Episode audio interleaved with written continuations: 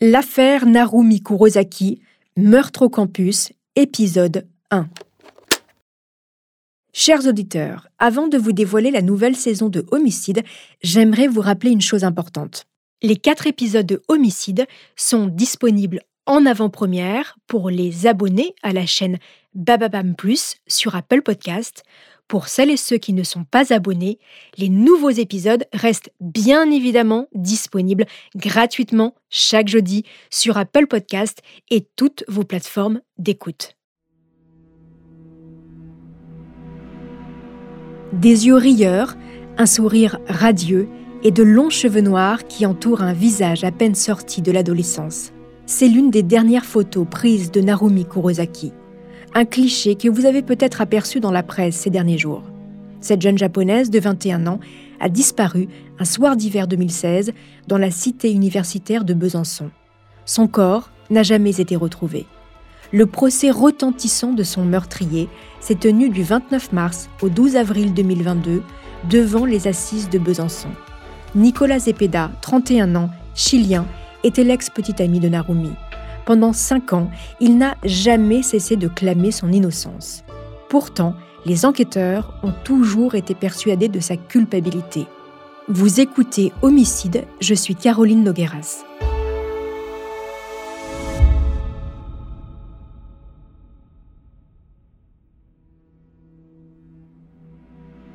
Ce fait divers, aux ramifications internationales, a tenu en haleine la France, le Japon et le Chili pendant six années jusqu'au procès.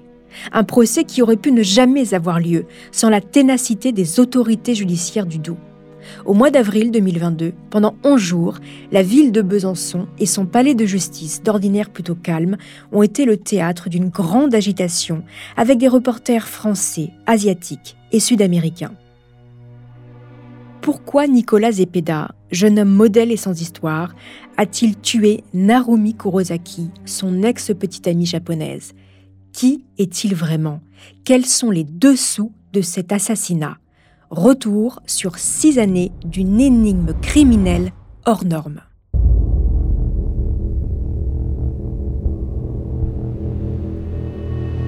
Besançon, dans l'est de la France, près de la frontière suisse.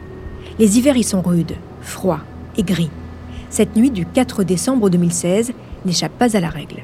Dans le bâtiment Rousseau de la résidence universitaire, tout est calme. Les étudiants sont endormis, jusqu'à ce que des cris terrifiants et un bruit sourd les réveillent. Apeurés, ils se terrent dans leur lit sans oser bouger. Certains, cachés sous leurs draps, s'échangent des SMS comme cette étudiante anglaise qui écrit à une amie. J'ai peur, j'ai entendu un bruit comme si quelqu'un était en train de se faire assassiner. Malgré la peur et la certitude que quelque chose de grave est en train de se produire, aucun des résidents n'appelle la police. Le jour se lève sur la cité universitaire et la vie reprend comme d'habitude. Enfin, presque. L'étudiante de la chambre 106, Narumi Kurosaki, japonaise de 21 ans, arrivée il y a 4 mois à Besançon, ne se présente plus à ses cours de français. Narumi est pourtant une étudiante sérieuse, pas du genre à sécher la fac. Après dix jours d'absence, un responsable de l'université de Franche-Comté alerte la police. Immédiatement, à la demande de la procureure de Besançon, une enquête est ouverte pour enlèvement et séquestration. Le lendemain de l'annonce de sa disparition, les policiers pénètrent dans la chambre de la jeune femme. C'est une pièce de quelques mètres carrés, plutôt bien rangée. Des cahiers et des livres universitaires sont sur le bureau. Un peu plus de 500 euros en liquide dans un portefeuille et l'ordinateur de Narumi. Il y a aussi son manteau d'hiver, son écharpe et dans son agenda, elle a noté un gala de danse et un voyage avec son petit ami Arthur Del Piccolo. Il n'y a aucune trace de sang, ni même de lutte. Mais à bien y regarder, il manque la valise verte de Narumi, sa couverture, son passeport, et son portable. Des empreintes digitales sont relevées dans la pièce afin d'être analysées. La jeune femme s'est évaporée, mais rien ne laisse penser à une disparition volontaire. Parmi tous les étudiants entendus par la police, une quinzaine d'entre eux affirment avoir entendu les mêmes cris de terreur cette nuit du 4 au 5 décembre pendant plusieurs minutes. Écoutez le témoignage d'Anne-Laure, la voisine de chambre de Narumi, au micro de France 3 Franche-Comté. Dans la nuit du dimanche au lundi, vers 3h du matin, j'ai entendu euh, des cris d'angoisse assez forts, euh, assez aigus, puis réguliers. Et euh, j'ai aussi entendu des booms sur les portes, les meubles. Sauf que après, j'ai regardé sous la porte si quelqu'un réagissait et il y avait vraiment le silence total. Et j'ai pas osé bouger de mon lit, mais maintenant je regrette parce que quand je vois ce qui s'est passé, bah, au début je crois que c'était un film d'horreur ou quelque chose comme ça. Et quand j'ai vu que ça reprenait, c'est là que je me suis inquiétée. Les enquêteurs en sont persuadés. Il est arrivé quelque chose de grave à la jeune femme. Un appel à témoins est alors lancé.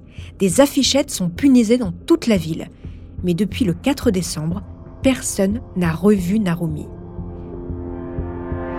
Chose étonnante, la famille au Japon et certains amis de la jeune femme ont reçu des SMS rédigés assez maladroitement en français dans lesquels elle explique s'être rendue à Lyon au consulat du Japon pour des problèmes de passeport. Le problème, c'est que Narumi ne dépend pas des bureaux de Lyon, mais de Strasbourg. Alors, qui a envoyé ces messages? La police s'intéresse d'abord au petit ami de Narumi, Arthur Del Piccolo, un étudiant français de la région. Mais il n'était pas avec elle le soir de sa disparition. Pendant son interrogatoire, l'étudiant paraît d'ailleurs très inquiet.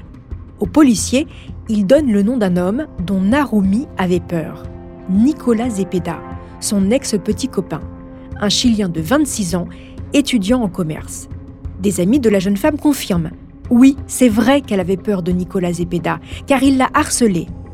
Mais Zepeda n'habite pas en France. Les policiers ont du mal à comprendre comment cet homme, qui se trouve à plusieurs milliers de kilomètres, aurait pu faire du mal à Narumi. Sauf que la suite de l'enquête va leur prouver le contraire. Les révélations se poursuivent.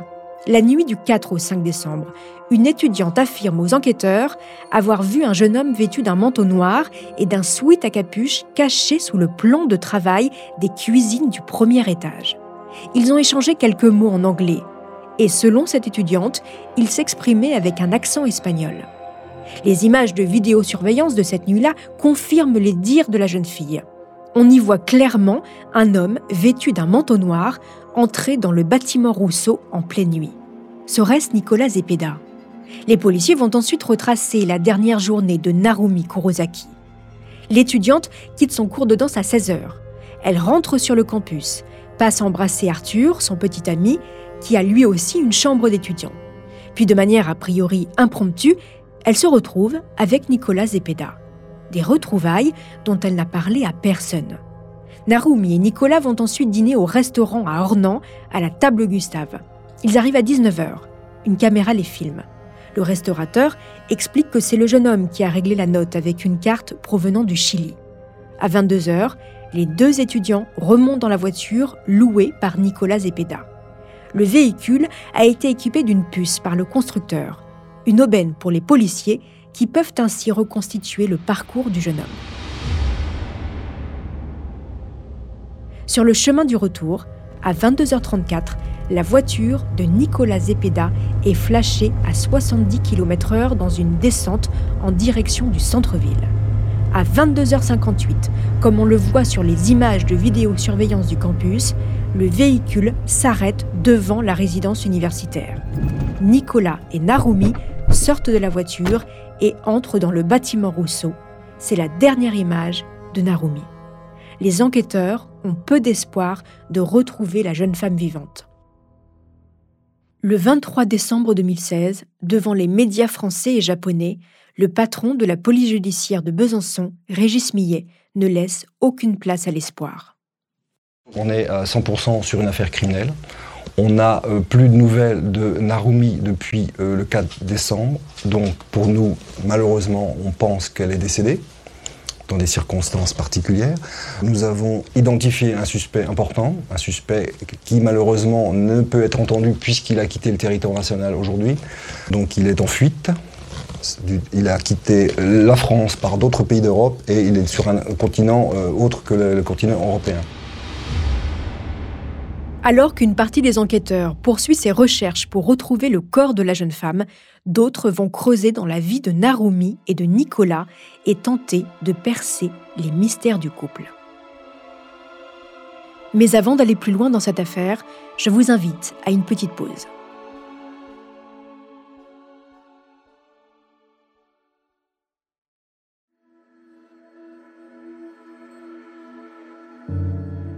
Narumi est née en juillet 1995 à Tokyo, au Japon. Elle est l'aînée d'une famille de trois filles. Ses parents ne roulent pas sur l'or.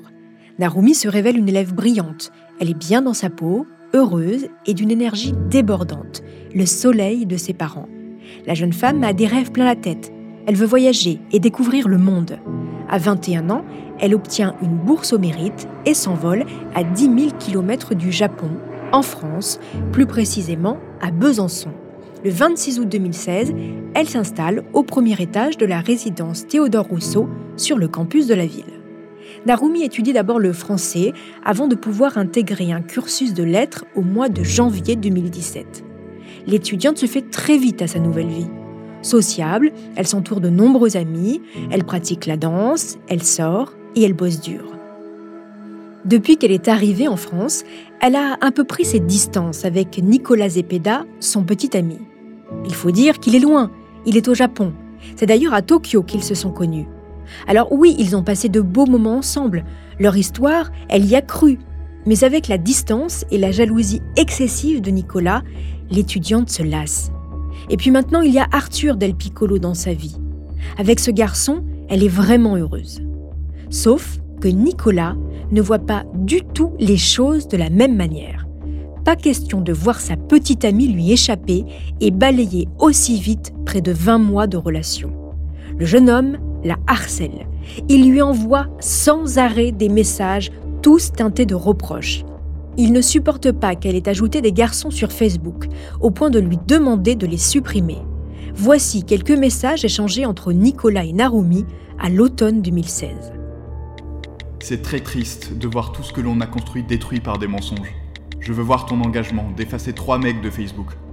Je ne supprimerai jamais Arthur. Alors Nicolas lui répond tu joues avec ma patience, Narumi. Entre le mois d'août et le mois d'octobre 2016, Nicolas et Narumi s'échangent 980 messages. Le plus inquiétant, c'est cette vidéo de Nicolas Zepeda qu'il poste sur Internet le 6 septembre 2016.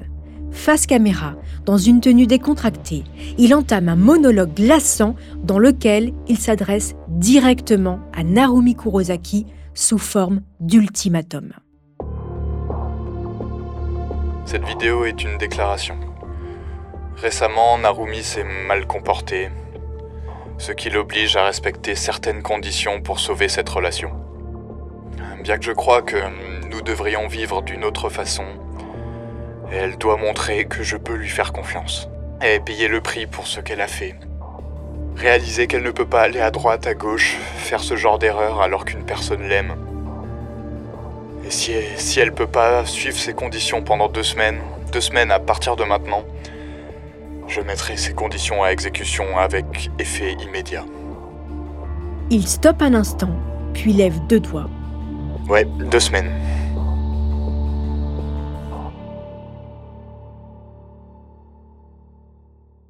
Narumi n'en peut plus. Elle menace Nicolas d'aller voir la police pour qu'il arrête. Après 20 mois de relation, le 6 octobre 2016, elle lui annonce qu'elle met fin à leur histoire.